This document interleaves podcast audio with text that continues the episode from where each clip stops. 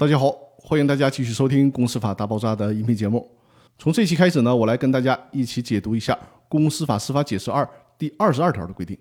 这条司法解释是关于股东未缴出资情况下的清算以及民事责任的规定。我们还是老规矩啊，先来看一下这条司法解释的原文。第二十二条是这样规定的：公司解散时，股东尚未缴纳的出资均应作为清算财产。股东尚未缴纳的出资，包括到期应缴未缴的出资，以及依照公司法第二十六条和第八十条的规定分期缴纳尚未届满缴纳期限的出资。公司财产不足以清偿债务时，债权人主张未缴出资股东以及公司设立时的其他股东或者发起人在未缴出资范围内对公司债务承担连带清偿责任的，人民法院应依法予以支持。上面这条司法解释提到的公司法的第二十六条和第八十条，分别就是指的有限责任公司和股份公司的出资义务的规定。根据这条司法解释，我们就可以看出来，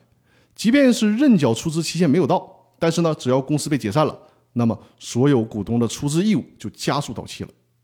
所以我经常在讲课里面提到，公司法的认缴出资制度不代表可以不缴纳出资。不要天真的以为把出资期限写上个五十年甚至一百年，就相当于用不着自己出资了。不是的，